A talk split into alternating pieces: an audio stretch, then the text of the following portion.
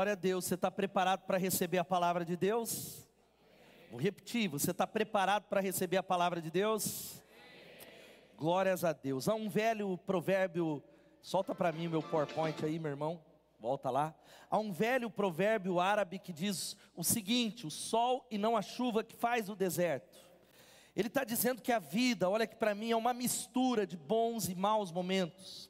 A vida vivida, ela é uma mistura de montanha, onde nós estamos no topo da montanha, mas muitas vezes nós estamos também no vale. Há momentos de alegria, momentos de tristeza, há momentos de muita vitória, mas há momentos também de derrotas. E hoje eu quero que nós olhemos para esse tema, o Deus dos meus vales. Você pode falar isso? O Deus dos meus vales. Hoje eu quero porque Deus ele está dizendo para mim, para você e para você que está em casa, mesmo nos dias mais sombrios, eu estou com você. Mesmo quando você passa pelo vale da sombra da morte que nós cantamos, Deus ele está dizendo para mim, para você, eu não me esqueço de você. E eu quero convidar você a abrir a sua Bíblia no Salmo 23 e nós vamos ler com entusiasmo. Eu vou ler aqui os versos de 1 a 4. Salmo 23, de 1 a 4. Quem achou diz amém. Salmo 23, um salmo mais conhecido da Bíblia, diz assim a palavra de Deus: O Senhor é o meu pastor, e nada me faltará. Ele me faz repousar em verdes pastos e me leva para junto de riachos tranquilos. Ele renova minhas forças e me guia pelos caminhos da justiça, assim ele honra o seu nome. Mesmo quando eu andar pelo escuro vale da morte, eu não terei medo, porque tu estás ao meu lado, a tua vara e o teu cajado me protegem. Uma outra versão diz: Ainda que eu ande pelo vale da sombra da morte, eu não temerei mal algum, porque tu estás comigo. Que Deus abençoe a sua palavra. Jesus, como nessa manhã o Senhor conduziu pessoas a um entendimento de que estão passando pelo vale, de que o Senhor está ali. Tu és o Deus dos nossos vales. Ministra, toca, cura, liberta, fortalece e salva em nome de Jesus. Eu repreendo a obra maligna nesse auditório. Repreendemos toda tentativa de Satanás de amarrar e roubar o propósito de Deus. Eu repreendo a obra maligna naqueles que estão ouvindo agora em casa, aqueles que estão ouvindo nas plataformas. Seja sobre nós, em nome de Jesus. Amém, amém e amém. Eu queria que você lesse essa frase comigo que está na tela, que é o versículo 4. Vamos ler todos juntos? Ainda que eu ande pelo vale da sombra da morte, ainda que eu ande pelo vale da sombra da morte, é uma, na verdade um grande cânion em Israel. Se você estuda um pouco a geografia bíblica, há um cânion que é um grande vale chamado Vale da Sombra da Morte. E eu tenho uma convicção que é por isso que Davi escreve que ele passou por esse vale centenas e centenas de vezes, muitas vezes. Alguns desses canyons, como o Vale da Sombra da Morte, pulou de novo aqui é meu, meu PowerPoint, aleluia, voltou. Amarrado, Satanás, em nome de Jesus. Ele era um vale muito estreito, muito baixo, cercado por duas montanhas que tinham quase 800 pés, enorme. E diz a história que sabe o que, que acontecia? A luz do sol não é possível ver, apenas ao meio-dia, uma pequena luz era possível, porque era tão alta as montanhas que ela era envolta por uma sombra, e por isso o nome é o Vale da Sombra da Morte. Ainda que eu ande pelo Vale da Sombra da Morte, eu não temerei mal algum, porque tu estás comigo.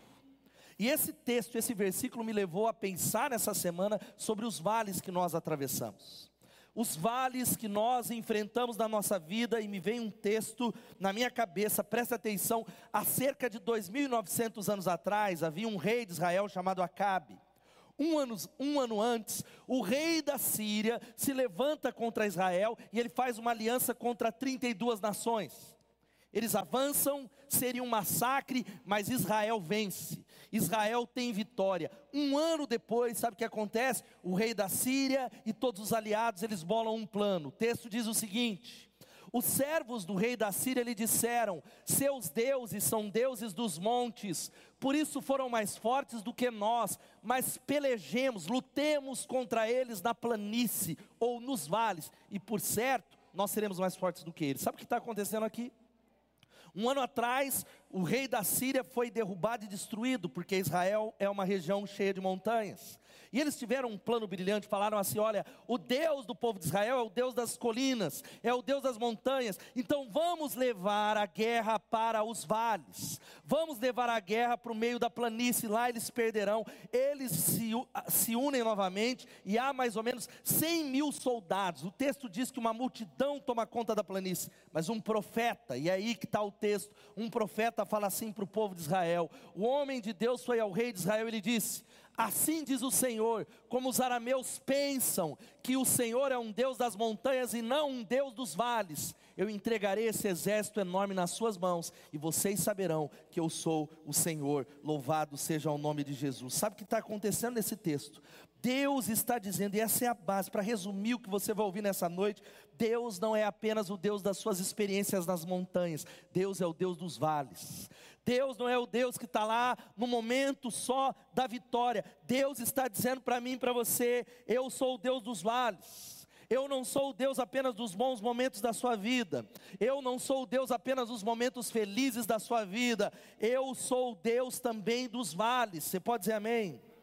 E vale na Bíblia, olha que toda vez que você abrir uma passagem, estar lá a palavra vale, vale significa vale, mas é óbvio que tem um significado espiritual para tempos difíceis, tempos de dificuldade. Nas Escrituras, ela fala sobre o vale dos problemas, que é Acor. A Bíblia fala sobre o vale de choro. Há todos os tipos de metáforas na Bíblia. Diga assim: vale é um símbolo de tempos difíceis.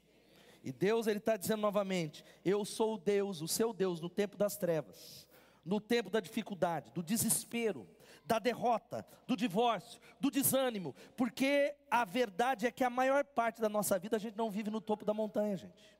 Talvez a ilusão que te venderam nas igrejas evangélicas e nas pregações é que você viveria o tempo todo na montanha o tempo todo, ó, é só vitória. Não, não, não. Uma grande parte da nossa vida nós vivemos no vale, na dificuldade, no problema, na ausência do sentimento de Deus, no silêncio de Deus, no escuro e na dificuldade que chega, porque ter uma experiência no alto da montanha é muito bom. Quem pode dar um glória a Deus? A vista é ótima, é maravilhoso é lindo, mas a realidade que nós precisamos entender é que poucas vezes nós estamos no topo das montanhas, a vida é vivida no vale. E o que eu quero conversar com você nessa noite, nesse final de semana, e eu quero encorajar você a anotar, são três coisas. Primeiro, o que a Bíblia fala sobre os vales. Mesmo que eu ande pelo vale da sombra da morte, eu não temerei mal algum, porque tu estás. Pode dar um glória a Deus por isso? A segunda coisa que nós vamos ver nessa noite são os tipos de vales. O que é que a gente sabe sobre os vales? E se sabendo que existem alguns vales, o que eu posso esperar nesses vales? E a última coisa, finalmente, eu quero que você veja o que, que você precisa se lembrar em meio aos vales. Eu não sei qual é o vale que você está passando agora, você que está em casa também. Pode ser um vale financeiro Pode ser uma situação difícil, um vale relacional entre marido e esposa, um problema de família, pode ser uma depressão, pode ser um vale talvez da enfermidade ou da doença, eu não sei. Por isso anote essa mensagem. Deus ele quer falar com você, mas primeiro nós vamos falar sobre o que nós sabemos sobre os vales. Em primeiro lugar, isso. Os vales fazem parte da vida. Repita isso aqui comigo enquanto eu tomo uma água. Fale bem alto. É a primeira coisa, meu irmão. Em outras palavras, são inevitáveis. Os vales não são uma opção, não tem como evitar, eles vão acontecer. Meu irmão e minha irmã, pode contar com os vales na sua vida, não importa aquilo, ah, eu vou fazer campanha, ah, eu vou aumentar a minha fé, ah, está faltando oração. Não, os vales fazem parte da nossa vida, não fique chocado com isso. Não fique desesperado com isso. A única questão não é se você vai, mas quando não é se vai acontecer, mas quando você vai passar, você vai experimentar decepções e derrota na vida. Que palavra, né? Você queria que eu fosse um profeta? Você vai enfrentar problemas com filhos. Nós passamos por aflições. Jesus deixou isso muito claro. É uma parte normal da vida. O plano de Deus, na verdade, contém vales. Tanto que Deuteronômio capítulo 11, versículo 11, Deus está falando para o povo de Israel: tem uma terra prometida. Quantos querem entrar na terra prometida? Aleluia. Tem uma promessa de Deus para você. Tem um plano, tem um propósito, tem um lugar de bênção. E ele leva o povo, ele diz o seguinte: presta atenção, mas a terra em que vocês, atravessando o Jordão, vão entrar para dela tomar posse, é terra do que? De montes e vales, que bebe chuva do céu.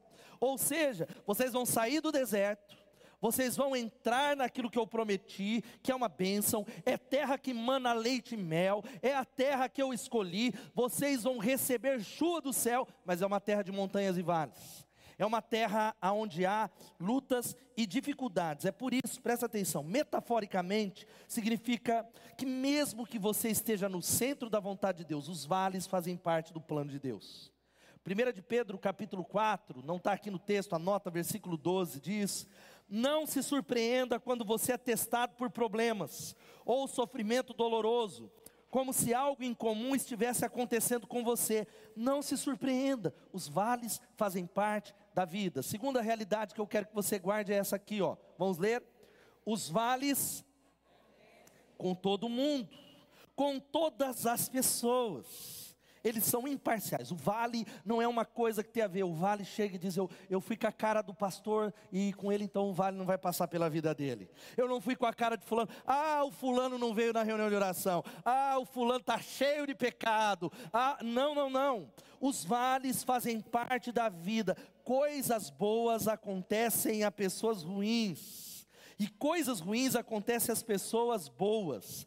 A chuva cai na casa do crente e do não crente. A tempestade cai na casa do filho de Deus. Os filhos de Deus ainda adoecem. Nós somos marcados pelo pecado. Olha só o que diz o Salmo 34, 19. Leia comigo. O homem bom não escapa a todos os problemas, ele também os tem, mas o Senhor o ajuda em cada um. Dá um glória a Deus. Por isso, quando passar pelo vale, como cantamos aqui, não pense assim: Deus está me punindo, Deus está me castigando, Deus está fazendo alguma dessas coisas. Não, não, não, não. Você está passando pelo vale porque você é parte da raça humana. E nós fomos afetados pelo pecado, nós somos pecadores. O pecado está em toda parte, deixando tudo de cabeça para baixo. O pecado quebrou, fraturou a raça. E nós fazemos parte da raça humana, não é novidade. Ser cristão não isenta você disso. Mateus 5, versículo 45 diz que a chuva cai sobre justos e injustos. Mas o número 3 é esse. Os vales, diga, são imprevisíveis. Diga isso. Nós já falamos. São inevitáveis, mas eles são imprevisíveis. E esse é o problema aqui. Esse é o problema que não deve levar você para o campo do medo, porque ainda que eu ande pelo vale da sombra da morte, eu não temerei mal algum, porque tu estás comigo, mas ele não liga para nós. Você não consegue marcar na agenda, dizendo, Deus, beleza, o problema vai chegar em maio, então eu vou fazer um aporte financeiro, vou guardar dinheiro. Não, não, não. É a ligação que chega inesperadamente. É o diagnóstico do médico é muitas vezes um acidente, uma dificuldade, nós não podemos cronometrar. Eu quero dizer que muitas vezes os vales vêm no pior momento da nossa vida. Quando nós estamos despreparados para o vale, nós não nos não tivemos, não nos preparamos suficientemente para isso. Você já notou que um dia bom pode se tornar um dia ruim num piscar de olhos? Quem pode dizer misericórdia? É verdade isso? É verdade a vida. E isso a gente precisa guardar, não é para sentar em derrota, porque a boa nova nessa noite, a boa nova dessa palavra é que Deus, Jesus, Ele está dizendo que com Ele você passará e vencerá os vales em nome de Jesus. Você pode dar um glória a Deus? Com Ele, ainda que eu ande pelo vale da sombra da morte, eu não temerei, porque Tu estás comigo porque Ele está comigo. Por isso, veja só o que diz Provérbios 27, 1: Nunca se vanglorie sobre o amanhã, já que você não sabe o que o dia trará. Então, meu irmão, planeje, projete 2023, mas que não seja com orgulho. Tiago capítulo 4, 17 vai dizendo o seguinte para você: quando você pensar em fazer um projeto, diga se o Senhor permitir, se o Senhor quiser, se for da vontade de Deus, eu coloco os meus planos nas mãos de Deus. Agora eu quero ir um pouquinho mais fundo nessa palavra, dizendo para você que não tem solução para os vales. Os vales fazem parte para a vida, para a nossa vida, mas você pode estar um pouco mais preparado para responder passando por eles. A questão não é se eu vou passar, mas quando. Mas passando por alguns vales, existem na Bíblia alguns vales, eu separei alguns vales que são simbólicos aqui, que são vales aos quais você já passou, ou está passando, ou vai passar, e enquanto está passando pelo vale, como eu reajo, o que eu faço. E o primeiro vale que vai aparecer aqui é o Vale de Sidim, diga Vale de Sidim. O Vale de Sidim está, na verdade, lá em Gênesis 14. Quantos gostam de história de guerra aqui? História de guerra, só eu que sou sangrento aqui. Minha esposa falou para orar por você, pastor, que quanto mais bala e quanto mais sangue, Deus seja louvado. Mas quantos de vocês viram o filme O Senhor dos Anéis ou Hobbit? Levanta a mão. Tá perdendo, irmãos. Estão perdendo. Tem que ser clássico mundial. Um dos maiores ganhadores de Oscar, um clássico aí do, do Tolkien. Mas um, o, o auge daquele filme é a Batalha dos Cinco Exércitos. Quem assistiu a Batalha dos Cinco Exércitos? Extraordinário. Este texto está falando uma batalha muito superior a essa batalha do Senhor dos Anéis, porque está falando da batalha dos nove exércitos. A Bíblia está falando de uma coisa onde quatro nações inimigas fora da Palestina avançam contra cinco nações e uma grande guerra acontece. Veja só o que diz esse texto. Nesse tempo, Anrafael, Anrafel era rei de Sinar, Arioque era rei de Elazar, dá um bom nome para os seus filhos, aí você está procurando um nome na internet. Kedorlaomer era rei de Elão, e Tidal era rei de Goim. Esses quatro fizeram guerra contra os seguintes reis: Bera de Sodoma, Pisa de Gomorra, Sinabe de Admá, Semeber de Zeboim, e contra o rei de Bela, cidade que também se chamava Zoar. Esses cinco reis juntaram os seus exércitos aonde? no Vale Sidim, onde fica o Mar Morto. Vamos abrir um parêntese aqui. O Mar Morto que está em Israel se transformou no Mar Morto depois que Sodoma e Gomorra foram destruídos. Foram queimados, destruídos e dali surgiu o Mar Morto. Mas fica comigo. O ponto que eu quero que você entenda, o lugar é o versículo 10, que é o mais importante para nós aqui. O versículo 10 diz o seguinte: vamos ler todos juntos? Acontece que o vale de Sidim era cheio de buracos em que havia piche. E quando tentaram fugir da batalha, os reis de Sodoma e de Gomorra caíram nesses buracos, mas os outros reis fugiram para as montanhas. Eu não vou entrar em toda a parte da história, leia depois. A história conta que os quatro reis pegaram mantimento, roubaram tudo de valor, sequestraram Ló. Depois entra Abraão e Abraão resgata o seu sobrinho, resgata todo mundo, e glória a Deus, é o grande herói da história. Dá um glória a Deus por Abraão mas é o versículo 10, que tem um princípio para nós no Vale de Sidim. O versículo 10 está falando uma coisa para mim e para você. Eles estão falando que no meio da batalha, no meio da luta, há um tipo de asfalto, aonde nós, enquanto vamos fugir do inimigo, nós tropeçamos, caímos e ficamos presos. Ou seja, o vale de Sidim, ele é o vale do fracasso, onde você escorrega, cai e fica preso. E talvez você diz, pastor, eu estou exatamente passando por isso na minha vida. Porque nós vamos ter fracassos na vida, nós vamos ter dificuldades na vida. É um momento onde você foge da responsabilidade que você precisa encarar. É um momento onde, ao invés de você encarar a responsabilidade, você faz o quê? Você dá as costas, você foge. E no processo de fugir, sabe o que acontece? Você escorrega, cai e está preso nessa noite está preso em alguma situação. Qual é o seu Sidim hoje? Qual é o vale de Sidim? Do que é, meu irmão e minha irmã, que você está fugindo nessa noite?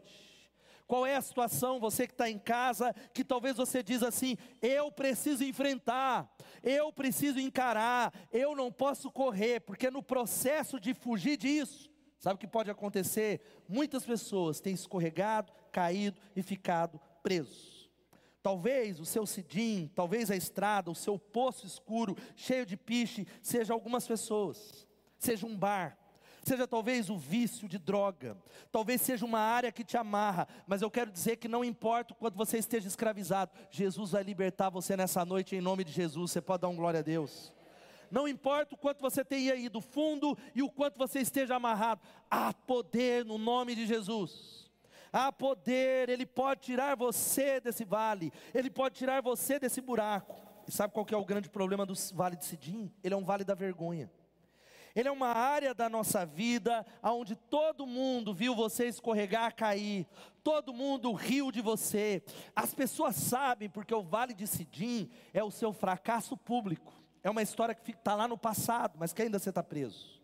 É uma situação ministerial, ou talvez da sua vida pessoal, é um divórcio, ou é um pecado que você deveria ter vencido, mas porque você fugiu, você escorregou, caiu e ficou preso. Esse é o primeiro vale que nós vamos passar ou estamos passando. segundo vale, eu quero falar sobre o vale de Escol. Você pode falar vale de Escol?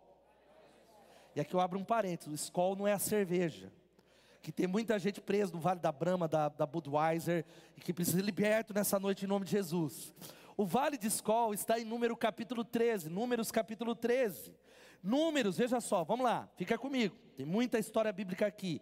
É aquela história que o povo de Israel saiu, foi liberto do Egito, está perto da terra prometida, e Moisés ele manda 12 espias para observar a terra que Deus já falou que era deles. E o texto vai dizendo que aqueles espiões, eles entraram no vale de Escol. Vamos ler esse texto todos juntos? Números 3, 23. Então, os espiões, o fruto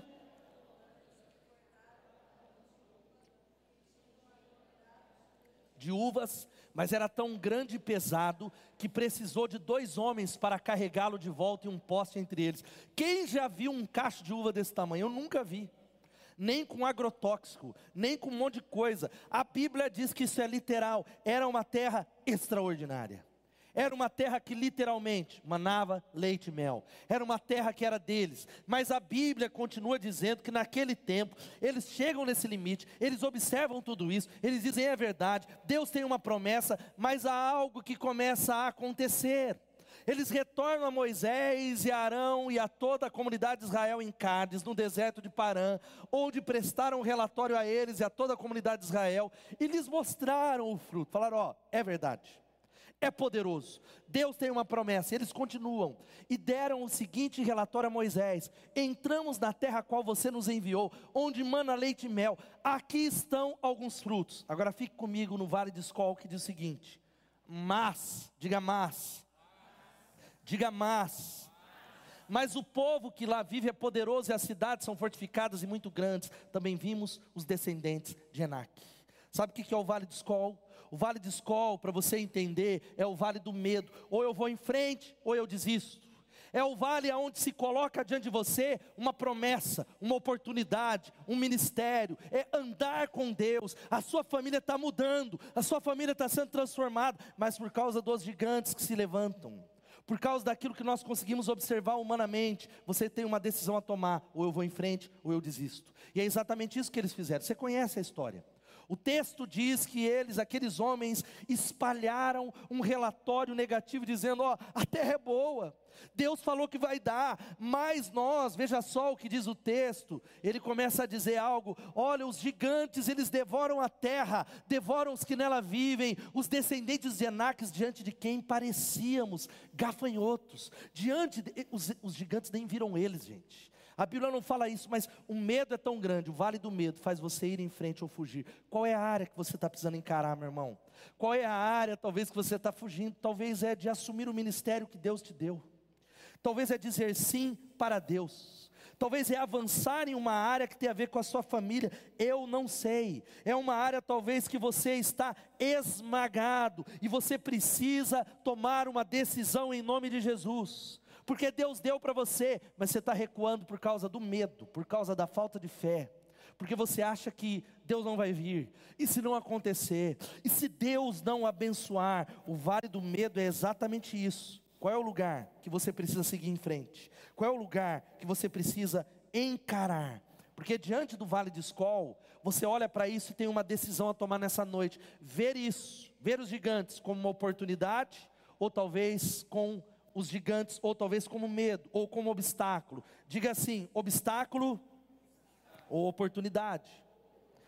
E eu quero dizer para você que eles nunca entraram na terra prometida, porque eles não passaram pelo teste do vale de Escol. O terceiro vale, sabe qual é? Diga vale de Elá. E eu não preciso explicar, o vale de Elá está numa passagem de 1 Samuel 17.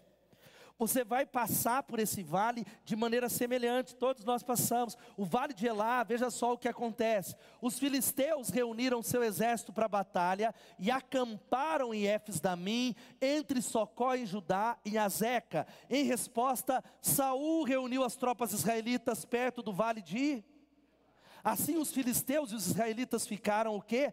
Frente a frente, em colinas opostas, havia duas colinas e o vale no meio deles. É o vale onde Davi encarou um gigante chamado Golias. É um vale aonde um menino, um menino pastor que escreveu esse salmo, ele se levanta aonde uma multidão de gente, tudo com medo do gigante. Foram 40 dias o gigante chamando para o pau. Vamos usar essa. Vem pegar eu então, Regivaldo. Vem, vem, vem, Roberto. Vem, vem então. Só que o cara era grande, não era eu.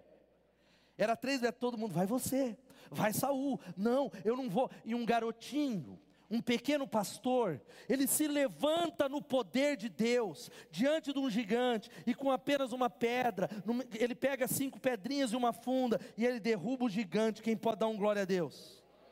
Sabe o que, que isso quer dizer? Que o vale de Elá é o vale do conflito, é quando você está enfrentando um desafio muito grande.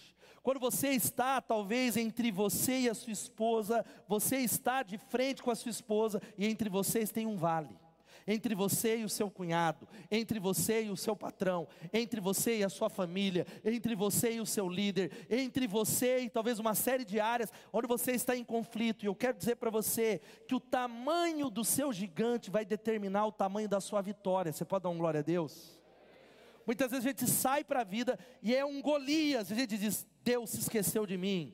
Deus, eh, se fosse para Deus me abençoar, Ele iria mandar um anão e não um gigante. Porque aí eu pegava o anão na pernada e botaria o anão. Não, não, não. Eu quero dizer para você que se o gigante está aí, não é porque Deus quer derrubar você. Ele quer dar uma grande vitória, como foi com Davi. Quem pode dar um glória a Deus? Mas, mas passando pelo vale, você precisa enfrentar esse gigante nessa noite em nome de Jesus. Você precisa enfrentar esse conflito, os mais variados. Talvez seja o seu casamento, talvez seja um impasse numa decisão. Você está talvez passando pelo vale de Elá. E o último vale que eu quero citar nessa noite, diga Vale de Baca. Fale mais uma vez, Vale de Baca. Mais um aqui. O Vale de Baca é mencionado no Salmo 84. Leia depois. Novamente eu escolhi quatro, mas tem muitos na Bíblia. E o vale de Baca era literalmente, o significado é vale do choro, vale de lágrimas. O vale de Baca, sabe o que era o vale de Baca? Todo o povo de Israel que subia para Jerusalém, e todo judeu tinha que subir pelo menos uma vez por ano para adorar, ele passava pelo vale de Baca. E o vale de Baca, para você chegar lá, era um deserto, era um terreno seco, empoeirado, árido, deserto, você tinha que passar. Sabe qual que é o significado do Vale do Choro? É um lugar onde você está dizendo assim: minha vida está seca, pastor. Eu estou passando exatamente hoje por esse vale. Eu quero sentir a presença de Deus, mas eu não consigo. Eu quero sentir algo pelo meu marido, mas eu não consigo. Eu quero sentir algo pela minha esposa, mas eu não consigo. Eu quero viver algo de Deus, mas parece que nada cresce no vale de Baca. Não há fruto, não há nada produtivo, não há fruta, só lágrimas. O vale de Baca é o vale que todos nós passamos, é um vale de lágrimas. É um vale com que você que talvez está passando pelo luto, ainda está chorando. É o vale de você que talvez se divorciou, ou teve uma perda, ou uma enfermidade, ou um fracasso na sua vida. É o vale que nós passamos, mas preste atenção em nome de Jesus. Há uma mudança que eu quero dizer para você, que o Salmo 84, versículos 5 e 7 diz o seguinte: vamos ler todos juntos, eu queria que você lesse isso, vamos ler. Como são felizes os que de ti recebem forças, os que decidem percorrer os teus caminhos quando passarem pelo vale de Baca, o vale do choro, ele se transformará num lugar de fontes revigorantes. As primeiras chuvas o cobrirão de bênçãos. Eles continuarão a se fortalecer e cada um deles se apresentará diante de Deus em Sião. Louvado seja o nome de Jesus. Aleluia. O texto está dizendo o seguinte, meu irmão que aqueles que passam pelo vale de Baca e amam o Senhor, eles transformam as suas lágrimas em fontes. De repente, aquele deserto se transforma numa fonte, a água aparece no deserto, a água começa a regar, a água de repente aparece. Ao passar por esse deserto chorando, nós vamos caminhando de força em força. Eu quero que você precise entender, eu quero que você perceba o seguinte: o vale de Baca está seco. E talvez você está dizendo, como eu já falei, é eu, pastor. Faz anos. Eu estou a ponto de desistir, eu estou a ponto de abandonar a minha liderança, mas sabe como é que nós vamos transformar o vale de lágrimas em fontes? Continuando, percorrendo o caminho, o que o texto diz, eles continuarão a se fortalecer, eles continuarão adorando, eles não vão parar. Não pare, não desista, meu irmão, em nome de Jesus. Fala para quem está do seu lado, não pare, meu irmão. Você que está em casa, não desista, meu irmão. Não abandone. Talvez uma das maiores tragédias, ontem estava um dia orando e chorando por irmãos da igreja, por aqueles que não conhecem Jesus. E me lembrei de muitos que passando pelo vale de Baca, eles não deram oportunidade de ela, ela não se transformou no lugar de fontes, não, porque eles desistiram. Eles pararam de adorar, eles pararam de perseverar, porque um dia, meu irmão, você vai ficar diante de Deus e Deus não vai perguntar sobre o seu trabalho sobre a sua casa. Deus vai falar: não me importo com suas roupas, eu não me importo com a sua carreira, eu não me importo com o seu dinheiro, mas eu me importo com o seu caráter. Enquanto você passava por esses vales, você me conheceu mais, você me ama mais, você se fortaleceu, você é alguém que é um crente mais cheio do Espírito Santo, você é um crente que aprendeu a adorar a Deus porque Deus quer usar as suas lágrimas enquanto você chora, para transformar esse vale num manancial de bênção para a glória de Deus. Quantos estão entendendo essa palavra? Digam amém.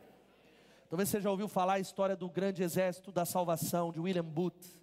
Começou na Inglaterra, ele foi o fundador, e ele enviou um homem para os Estados Unidos para implantar o exército da salvação. E esse homem, ele estava tentando alcançar pessoas de todas as maneiras. Ele estava falando, mandou uma carta para William Booth dizendo: Eu tentei de tudo. Eu tentei discipulado, eu tentei orar, eu tentei música, eu tentei cantores, eu tentei atrações especiais e ninguém está interessado a ouvir as boas novas. Ninguém se converteu. William Booth mandou um telegrama, não tinha WhatsApp, com duas palavras: tente chorar. Meu irmão, eu não sei quais são as áreas da sua vida que não estão indo, tente chorar diante de Deus talvez seja um casamento, chore diante do Senhor, talvez seja a sua célula que não está multiplicando, tente chorar diante de Deus, tente derramar as suas lágrimas. A Bíblia diz no Salmo 86 que ele recolhe as lágrimas e coloca num odre, ele não desperdiça as lágrimas do sofrimento, ele quer transformar o vale do choro num lugar de fontes revigorantes para a glória de Deus. Quantos estão entendendo isso? Diga amém. Meu irmão, em nome de Jesus, Baca o vale da tristeza e da aridez. Mas eu fecho essa palavra dizendo uma outra coisa. Pastor, entendi. Vale faz parte, entendi alguns vales, mas o que, que eu faço? Coisas que Deus quer que você se lembre no vale. A primeira delas é: lembre-se, eu não estou sozinho, Deus está comigo. Repita comigo isso, vamos falar todos juntos? Eu queria que você declarasse em fé, diga mais uma vez: Eu não. Aplaudo o Senhor por essa verdade.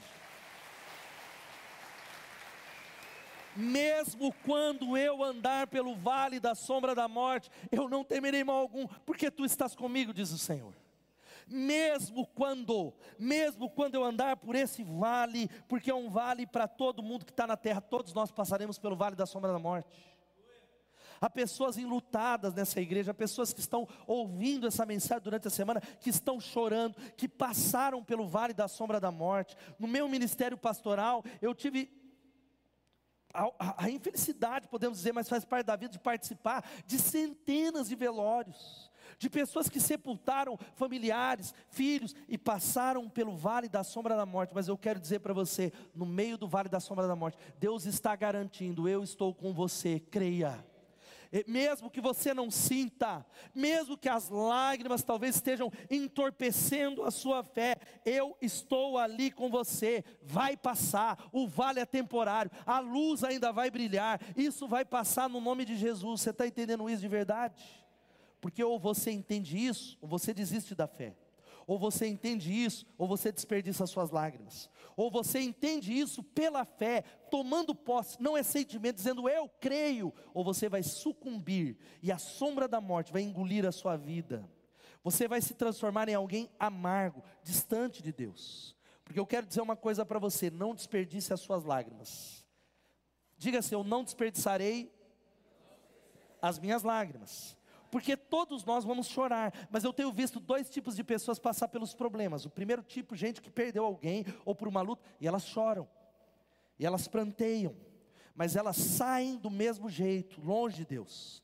Elas saem daquela lágrima e elas não cresceram, elas não se aprofundaram, elas não buscaram o propósito de Deus. E aí sabe o que isso significa? Desperdiçaram as lágrimas. Mas agora eu conheço uma multidão de pessoas que choram da mesma maneira, sofrem da mesma maneira, mas aprendem as lições e dizem: Deus, eu quero, tu és o meu tesouro. Senhor, eu não posso passar desse sofrimento sem me aprofundar em Deus. Eu não posso passar por essa dificuldade, porque o Senhor é a única coisa que eu tenho no vale da sombra da morte. No vale da sombra da morte não tem carta na manga, não tem pessoas, é o Senhor que está com você em nome de Jesus. Meu irmão, Sabe o que, que acontece? Eu quero que você entenda isso: que a sombra da morte não é a morte, a sombra da morte não é o final. Eu usei um exemplo mais ou menos. Quantos de vocês já dirigiram, dirigindo uma pista num dia de sol, e a sombra do caminhão quase assustou você, aquela sombra imensa? Quem já passou por isso? Opa, fica atento. Eu quero dizer para você que se chocar com a sombra não é a mesma coisa que se chocar com o caminhão. A sombra significa uma coisa: a luz do sol, a luz de Deus está sobre você. Sabe que a Bíblia está dizendo que os cristãos eles não temem a morte. Os cristãos eles creem que a morte não é o final de todas as coisas. Quem pode dar um glória a Deus? Porque o que te assombra não é o medo da morte, é o medo da sombra é o medo daquela sensação. E Deus ele tem uma promessa para nós aqui nessa noite, sabe qual é? Ele revela coisas profundas das trevas e traz à luz densas sombras. Isaías 43, ele diz algo, presta atenção: quando passares por águas profundas e grandes angústias, eu estarei com você. Quando você passar por rios de dificuldade, você não vai se afogar. Quando caminhares pelo fogo da opressão, não sereis queimados. As chamas não vos consumirão, diz o Senhor. Louvado seja o nome de Jesus. Dá um glória a Deus, meu irmão. Deus está dizendo para você que no meio da tribulação, ele é o seu abrigo, Ele é a sua fonte, é Ele que você precisa se apegar. Segunda coisa, sabe qual é? Lembre-se, Deus tem um propósito para o meu vale. Vamos falar isso? Meu irmão, é isso que você precisa guardar. Porque se você não entender isso, o vale vai tragar e destruir você. Vai destruir a sua fé, vai destruir a sua família, vai destruir o propósito. Todo vale Deus tem um propósito, porque Deus é bom. Diga Deus é bom. Diga, Deus é bom o tempo todo. O tempo todo Deus é bom. Aplauda Ele pela bondade dEle, aleluia. Sério mesmo, dá um glória a Deus aí. Aleluia, Jesus é maravilhoso. Deus não pode fazer o mal, meu irmão, é impossível para Deus fazer o mal. Olha, você que está em casa, você que está ouvindo essa mensagem, é impossível Deus fazer o mal para você. Sabe o que isso diz? Que quando o mal chegar, o vale da sombra da morte, a sombra da morte, o vale de Sidim, os mais variados vales que nós falamos chegar, há uma possibilidade de dizer: se Deus não pode criar o mal e Ele é bom o tempo todo, desse mal, Ele vai transformar um bem, Ele vai transformar em algo maior. Eu continuo declarando, eu continuo adorando, ainda que eu morra, eu adorarei, porque a Bíblia diz que todas as coisas cooperam para o bem daqueles que amam a Deus. E isso faz toda a diferença em nome de Jesus. É por isso, Gustavo vai chegar aqui, Romanos capítulo 5, versículo 3 a 5 diz: podemos até nos alegrar com nossos sofrimentos, sabendo que o sofrimento produz resistência ou perseverança, e a perseverança produz caráter, e o caráter produz esperança, e esse tipo de esperança não nos decepciona, porque o amor de Deus foi derramado no nosso coração. Sabe por que muita gente abandona a fé? Porque ele não entende que Deus tem propósito no seu sofrimento. Deus tem um plano no seu sofrimento. Deus está escrevendo um capítulo que você nem tem ideia, e o seu sofrimento vai passar em nome de Jesus. Fala aí para o irmão que está do seu lado, vai passar, meu irmão. Talvez você já ouviu falar, procura lá no Spotify, o grande cantor Steve Curtis Chapman. E ele escreveu um livro extraordinário chamado é, Entre o Céu e o Mundo Real.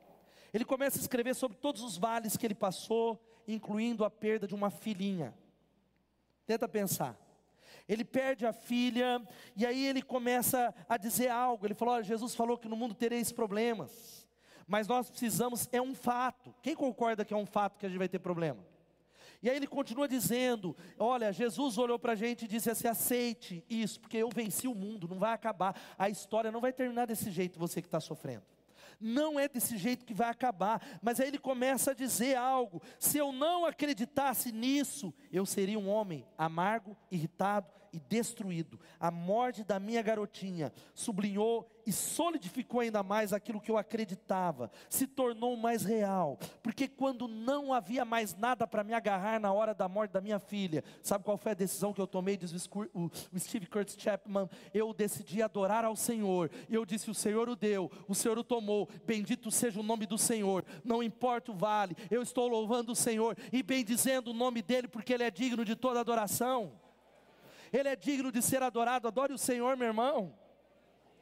Se Deus fizer, Ele é Deus. Se Ele não, é, se ele não fizer, se Ele fizer, Ele é Deus. Mas se Ele não fizer, Ele continua sendo Deus. A Ele seja a honra, a glória e o louvor em nome de Jesus. Deus tem, meu irmão, um propósito para o seu vale. Creia nisso. E eu fecho aqui, antes de falar a última coisa, um versículo extraordinário que está em Oséias 2,15. Oséias 2,15, eu quero profetizar essa palavra. A Bíblia diz: transformarei o vale da perturbação num portal da esperança. Aplauda Ele em nome de Jesus. Gente, é Deus que está falando. Deus está falando. O que, que é que está perturbado aí que você está resistindo carnalmente? Ah, vou deixar quieto. Ah, vou abandonar. Ah, eu vou lá. Para, renda-se. O, o, o, o vale da perturbação não é para você resistir, é para se render a Ele. Eu transformarei o vale dos problemas num portal da esperança.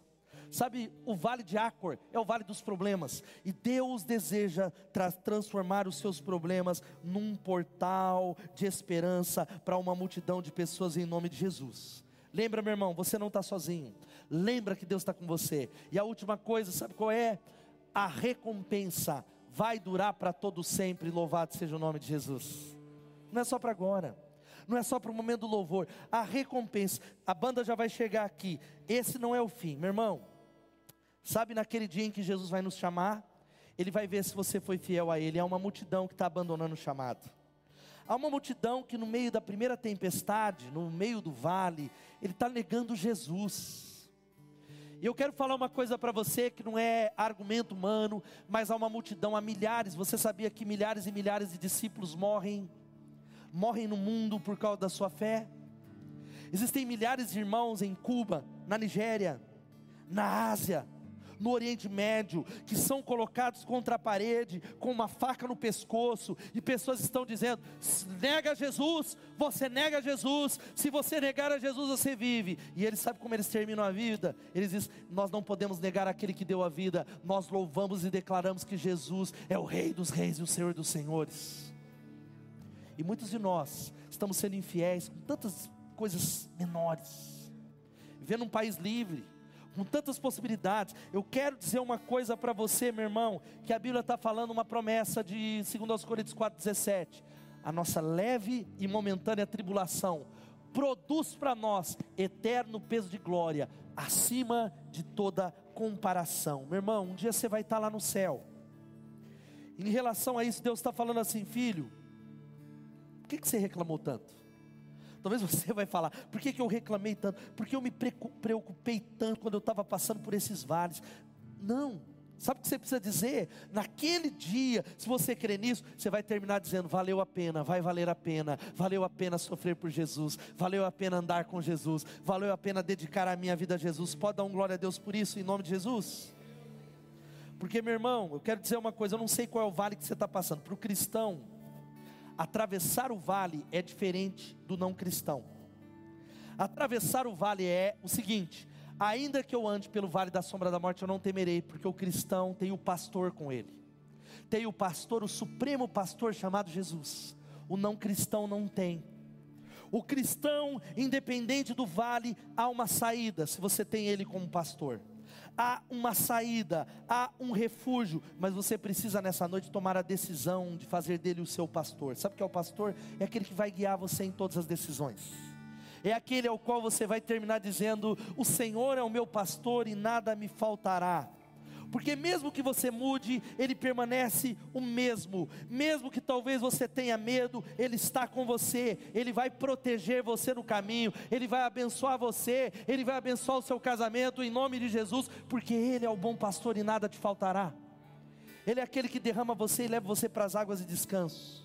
E sabe como é que a gente fecha isso? Chamando você a uma decisão. Tem um último vale para nós irmos embora para casa tomando uma decisão. Joel capítulo 3, 14 diz o seguinte: leia comigo, meu irmão, vamos ler bem forte todos juntos.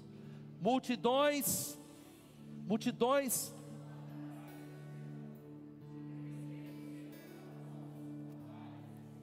Meu irmão, essa noite é uma noite de decisão. Eu quero dizer para você que você chegou aqui no culto, você é membro da igreja, ou foi convidado, ou caiu nesse canal do YouTube ou do Spotify, não foi em vão. Antes de você nascer, Deus sabia que você estaria aqui ouvindo essa palavra. Vou repetir: antes de você ser concebido, Deus já sabia que no dia 4 de dezembro de 2022 você estaria ouvindo essa palavra nessa noite. Por isso, essa é uma noite de decisão. Essa é uma noite de dizer: Eu vou tomar uma decisão. O vale da decisão é o seguinte: fica de pé no seu lugar, meu irmão. É onde você decide se é por Deus ou se é contra Ele. É onde você decide: eu vou render a minha vida, eu vou seguir a Ele no meio da sombra da morte, eu vou amar a Jesus, eu vou aliançar, eu estou me arrependendo dos meus pecados. Ou você vai viver a sua vida do mesmo jeito, é uma decisão. É uma decisão.